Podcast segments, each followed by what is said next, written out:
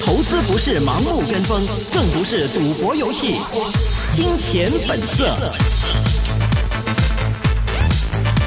好的，欢迎收听，今天是二零一八年五月二十五号，星期五的一线金融网，这是一个个人意见节目，嘉宾意见是仅供参考的。今天是由巧如姐和阿龙一起为各位主持节目。接下来，首先由巧如姐带我们回顾今年港股方面的收市情况。好啊，嗱咁啊，今日咧嗰個、呃、大市嘅跌市元兇咧，就係、因為誒、呃三大嘅油股咧都係跌得比較深啲嘅。咁啊，特別係咧就中海油啦，跌接近百分之四啦，係表現最差嘅藍籌啦。啊中石油咧都跌近百分之三嘅。咁啊，另外中石化方面呢，跌幅比較輕啲，咁但係都要跌成百分之一啦，收市咧去到七個三毫二。咁至於聯想方面呢，中午嘅時候呢，係誒、呃公布啦呢一個誒、呃全。誒，琴呃日公布咗全年嘅業績咧，由盈轉虧。咁啊，但係咧今日咧嗰個股價咧反而咧係做得唔錯嘅，有大行睇好啦。麥格里咧維持睇目標價咧係五個一嘅。咁啊，聯想收市咧升接近有百分之七㗎。咁啊，收市報四個一毫八咧係表現最好嘅藍籌。咁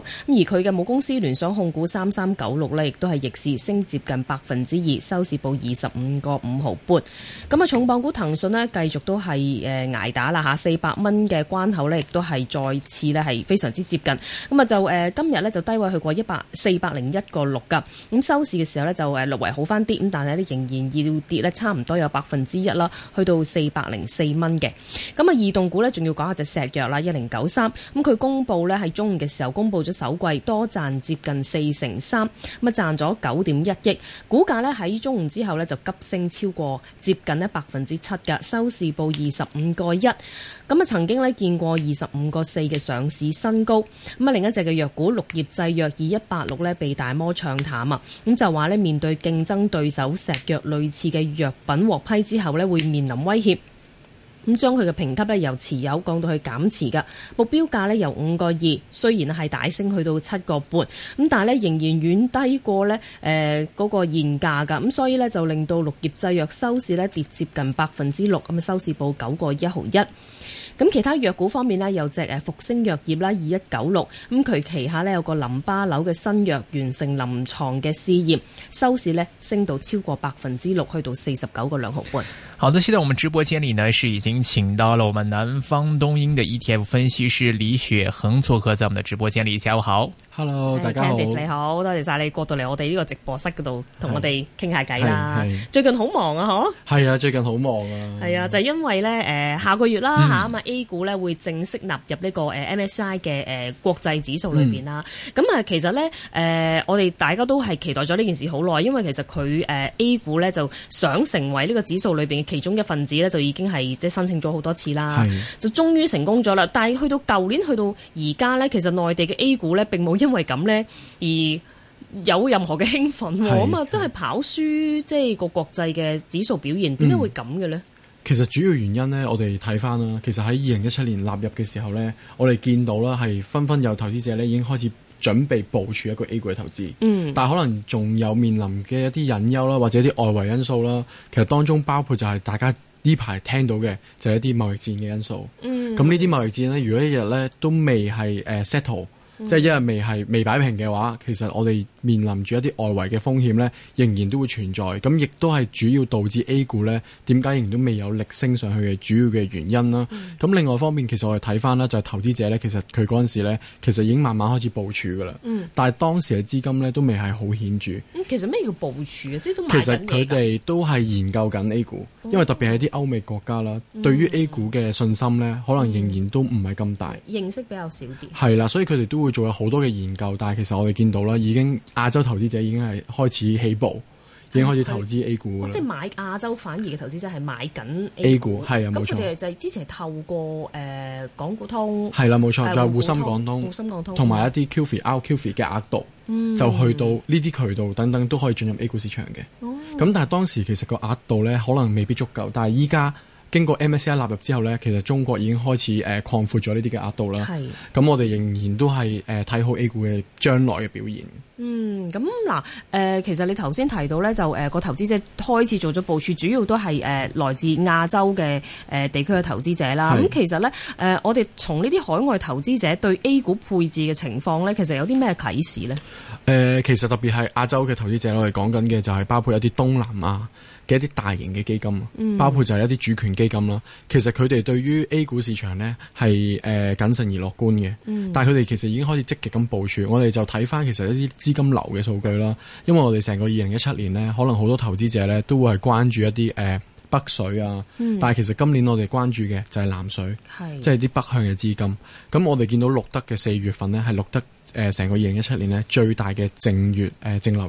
入，大概係三百八十億人民幣左右啦。雖雖然呢個成交可能到誒、呃、投對於投資者喺 A 股市場嚟講都唔係一個好大嘅一個資金，但係反映翻嘅就係佢哋已經開始增加呢個嘅 A 股嘅興趣，而且信心喺度。咁我哋相信未來當成個 MSCI 全面納入嘅話呢，將會對成個 A 股呢係更加穩定穩定翻啦，而且會係誒、呃即係個升值潛力呢，仍然都會喺度嘅。嗯，咁嗱，你頭先提到誒、呃即係好多誒、呃北水啦嚇，嗯誒唔係話應該係南水係就南水嗯北向下買內地嘅 A 股啦。咁佢哋係誒揀啲乜嘢嘅板塊多咧？誒、呃我哋睇翻啦，佢主要嘅集中板塊都會係金融啦、誒、工業啦，同埋消費股嘅。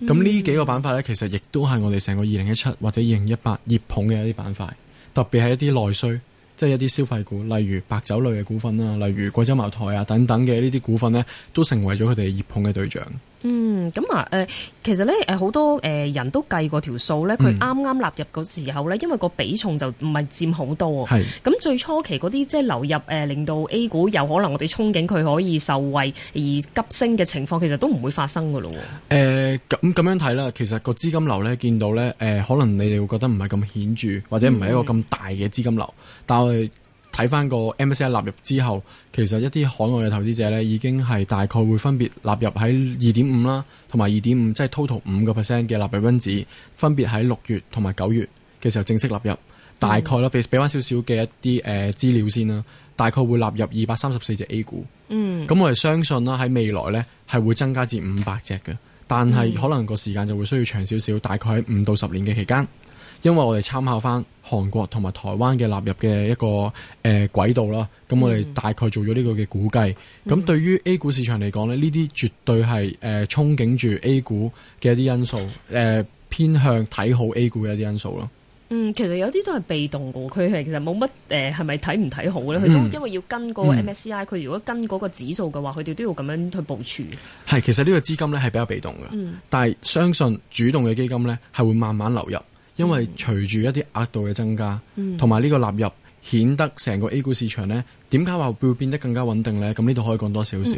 因為其實以往嘅 A 股市場，我哋會俗稱為一啲大媽市，係即係以一啲零售投資者為主。散戶多啲。係啦，散戶為主啦。咁我哋睇翻啦，如果一啲海外投資者呢係真係誒、呃、進入咗 A 股市場嘅話，佢哋嘅部署反而會係一啲大藍籌為主。嗯，咁呢一樣嘢就可以驅使到誒、呃一啲主要嘅中國嘅上證指數啊等等、滬深三百等等嘅呢啲指數呢，大型嘅指數啊，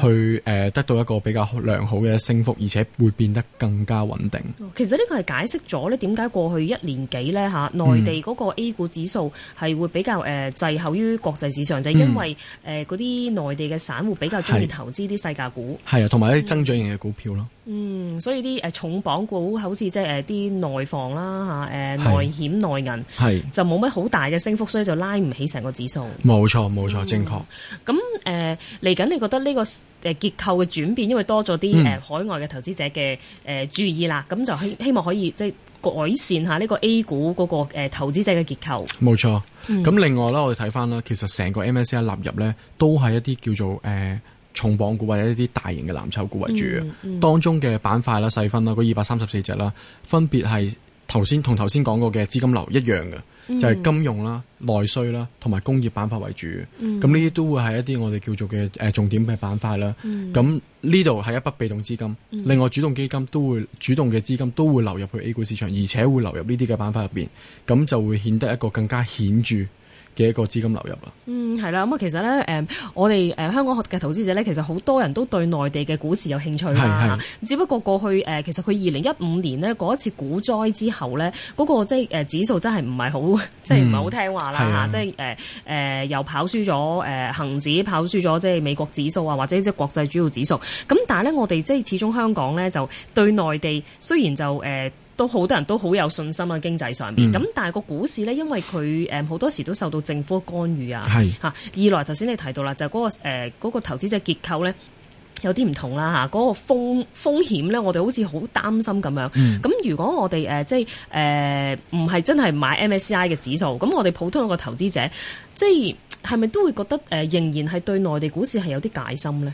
誒、戒心就風險咧就一定有噶啦，而但係個風險咧，隨住我頭先所分析嘅一啲誒資金流入或者一啲海外投資者嘅一啲投資部署啦，其實會慢慢降低嘅。咁誒呢一方面咧，就我哋需要時間去到俾成個 A 股市場去到醖釀。咁、我哋睇翻啦，誒、投資者部署嘅話咧，其實會偏向係一啲長線嘅部署，而唔係真係買落去一兩隻嘅 A 股入邊、去搏佢上升。我哋係追求一個穩定。而長線嘅一個收益。咁我哋就可以用一啲分散風險嘅一啲 ETF、A 股嘅 ETF 去到做投資部署啦。咁、大家就可以留意翻一啲市面上嘅一啲 A 股相關嘅 ETF。去到做一個考慮，會唔會納入去你自己嘅投資組合入邊？因為喺你買個股嘅同時呢，其實當你買入你自己個人嘅操作嘅話呢，其實你好難去買晒呢二百三十四隻股票。係，咁會唔會見到最近啲 ETF 都多咗啲資金流入呢？係啊，多咗噶。咁、我哋自己本身嘅 ETF 呢，其實都有明顯嘅資金流入。咁、我喺呢度都誒、呃可以分享翻少少俾大家啦，就係分別就係一啲誒、呃 A 股相關嘅 ETF 啦，就會都錄得誒、呃有一啲機構投資者呢，係大概啦誒、呃譬如 MSCI 嗰只 ETF 啦，咁我哋都有機構投資者大概錄得一點六億人民幣嘅資金流入嘅。咁、反映翻其實誒。呃投資者或者一啲專誒嗰啲叫做誒、呃、專業嘅投資者啦，誒、機構嘅投資者啦，其實佢哋都係睇好 A 股市場。嗯，係啦，咁啊，而家大概 A 股呢個估值呢個市盈率呢，有啲人覺得係即係大概十三倍度啦。嗯係係呢個係咪都係即係誒從估值嗰個角度嚟睇，都係算係比較吸引呢？誒、呃其實 A 股誒、呃吸引一啲海外投資者嘅一啲原因咧有兩個。嗯第一個就係頭先誒考月提過嘅，嗯就係 A 股嘅估值偏低。咁、嗯我哋用咩比較呢？就係用一啲新興市場去做比較啦，嗯包括就係台灣啊或者孟買啊等等嘅呢啲新興市場呢，其實佢哋估值呢，分別個市盈率啦，分別係十六倍同埋廿三倍左右嘅。嗯咁、另外我哋再對比起一啲誒、呃發達國家。嗯誒、發呃達市場包括誒、呃美國、歐美市場，其實佢哋嘅估值咧平均都超過二十倍嘅個、市盈率。咁我哋反映翻就係、誒、當 A 股係十二至十三倍左右嘅市盈率嘅時候，相對嚟講係比較平。咁、另外一個原因就係成個 A 股市場呢，其實同全球嘅關聯性呢係唔夠，唔係好大嘅，基本上係誒唔相關。係。所以呢一樣嘢呢，第二個原因呢，就會增強咗佢哋配置 A 股嘅意欲，因為令到佢哋自己譬如一啲基金嘅風險係更加分散。嗯、當受到一啲可能誒、呃阿根廷啊，或者一啲其他嘅一啲國家嘅一啲誒、呃、內內部自己嘅一啲不良嘅因素影響之下，中國其實你見到佢係冇受影響。嗯，咁呢、個就係中國嘅 A 股嘅其中一個優點、優勝之處咯。係，即係反而可以將個風險分散咗。冇錯，冇錯。好，咁你頭先提到咧，嗱、嗰個、呃、即係內地呢年紀嗰、個、呃、低迷咧，有可能同嗰、個、呃、外圍啦，特別係而家最近即係個中美貿易嗯戰嗯有關係啦。咁、其實如果我哋誒、呃譬如散户嚟講，一般投資者要配置誒、呃 A 股嘅投資，咁呢一個因素我哋點樣考慮好咧？誒、呃其實我哋先睇翻，就真係要緊貼時事。我哋要知道誒、究竟中美貿易戰去到磋商去到咩嘅地步？嗯、其實目前嚟講，我哋都唔建議投資者呢誒、急於去到入市嘅。嗯、但係可以慢慢做配置，即係當 A 股見到明顯嘅一啲阻力啊嘅時候呢，我哋就可以誒、慢慢開始撈底，買一啲誒、A 呃股相關嘅 ETF 啊，或者甚至乎係 A 股嘅一啲個股，去到做一啲投資，但係唔會話唔需要太急。因為我哋見到個市況呢，其實我哋預期呢，二零一八年第三季度都仍然都係比較波動。嗯、但係我哋都唔敢保證究竟成個貿易戰幾時可以誒誒、呃呃可以談判成功。咁呢個就係我哋需要去觀察嘅地方啦。嗯，咁啊，另外一個頭先我都提過咧，即係誒、呃大家對於內地政府誒、呃、會間唔中干預一個比較波動市況，嗯都會有個誒、呃即係憂慮喺度啦。二來咧就二零一五年嗰一次咧，都仍然有啲誒、呃停牌都仲未復翻牌嘅。係咁誒、呃我哋點樣去睇呢件事？會唔會仍然都會拖累住下 A 股嚟緊嘅發展呢？誒誒、誒呃當然啦，我哋見到就係一啲機構海外啊，我哋講緊歐美市場，其實佢哋依家仲係研究緊嘅階段。嗯，咁佢哋唯一嘅其實其最大一個隱憂就係個停牌嘅因素，係因為見到二零一五年有一個比較大嘅金融風暴啦。咁、A 股咧相對地有好多嘅上市公司係停牌嘅。咁誒、呃時至至今，其實我哋見到嘅 A 股其實已經誒、呃或者中國政府啦，已經推出咗好多嘅策略。去到改善咗成個 A 股市場嘅一啲停牌嘅一啲誒、呃、監管啊，所以咧我哋相信咧呢、呢個呢、個情況咧再次出現咧嘅機會率咧係相對比較低嘅，咁呢、個就係我哋見到嘅一啲誒、呃、現有嘅 A 股市場嘅一啲改善嘅一啲好處咯。嗯，頭先你提過啦，就係而家我哋嘅焦點咧，係睇啲南水咧點樣翻翻去內地買啦。咁誒、呃我哋即係但係作為去到香港嘅投資者，嗯多數都係買港股噶嘛係。咁會唔會反而咧令到誒北水落嚟投資香港興趣會減少咧？誒、呃其實就最近有明顯嘅減少嘅，我哋見到比起以前或者比起成個二零一七年。係，因為佢哋紛紛可能都會將啲資金咧撥到去 A 股市場入邊，即係本身內地嘅投資者個北水都買翻自己 A 股先。係啊，但係或者喺香港嚟講，都會集中住係一啲藍籌股咯，或者係一啲誒、呃估值相對比較低嘅 H 股。嗯，因為其實我哋見到 A H 股咧，仍然都有個誒、呃估值嘅偏差喺入邊。咁投資者其實除咗考慮 A 股之外咧，都可以考慮埋 H 股咯。咁因為 A H 股其實相對 A 股嘅估值咧，仍然都係更加偏低。咁、反而大家可以留意嘅，都係一啲中國嘅上市公司嘅企業嘅一啲發展啦、情況啦、等等咯。好，咁啊，另外咧，誒，其實 MSCI 個指數裏邊咧，都包含住個港股啦，誒、有一啲就係誒美國嘅中概股啦，係喺美國上市嘅。咁如果你多咗啲誒 A 股喺同一個指數裏邊，其實你會會呃誒嗰、個誒嗰啲咩個比重係會減低噶嘛？之前已經喺指數裏邊嘅股份，咁會唔會其實誒令到有啲被動嘅基金，又或者長遠啲嚟講，一啲主動基金都會減少誒、買 H 股或者香港上市股份呢？誒、呃其實呢個情況就好難講，因為其實一啲基金咧嘅基金經理啦，佢哋嘅投資部署咧，誒、會係比較分散少少嘅。某啲嘅基金經理可能會認為 H 股會係值得投資過 A 股，但某啲就會正正係捕捉 MSCI 而去增加咗 A 股嘅持倉，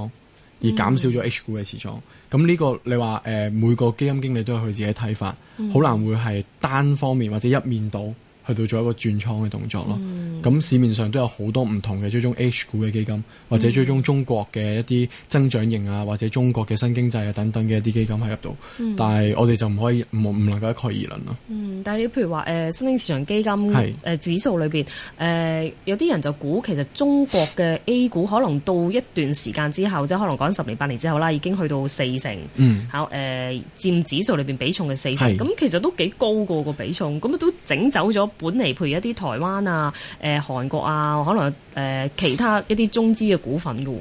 呃我個人認為就係、誒、吸納咗更多嘅股份之後呢，反而就會令到成個指數呢係更加豐富啦，誒、呃更加多元化少少啦。你話會減倉，當然會有所調整啦。但係對於誒、一隻指數嚟講，佢哋可以嘅就係做法呢，就係不斷增加股份。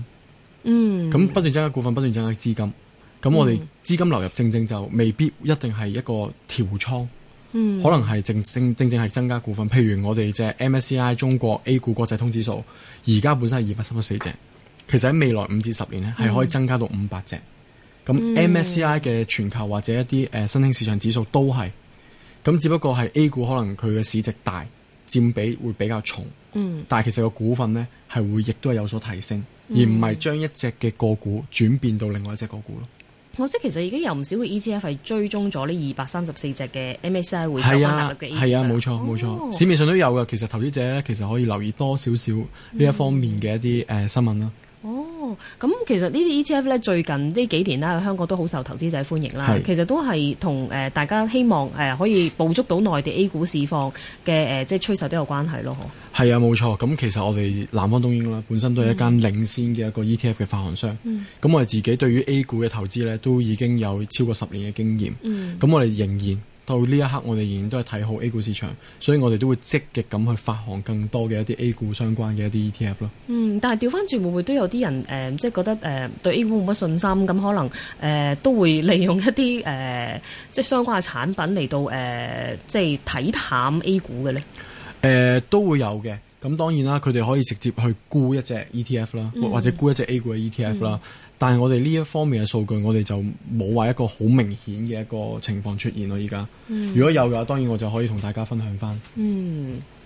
OK，好的，那么今天时间关系呢，我们今天先跟这个李雪恒先聊到这里。那么今天非常高兴呢，我们刚才请到的是南方东英的 ETF 策略师李雪恒先生做客到我们的直播间来跟各位好好说一说这个关于呃作为他们的立场是如何来看待这个 A 股入魔，包括后市对 A 股影响的一些相关的观点。那么在此呢，我们也提醒各位听众朋友，以上观点是仅代表个人意见，是仅供参考的，那么不代表本台立场。投资有风险，入市需谨慎。那么接下来来听一节财经消息之后，一会儿回来会有卢志威 William 的出现，我们一会儿再会。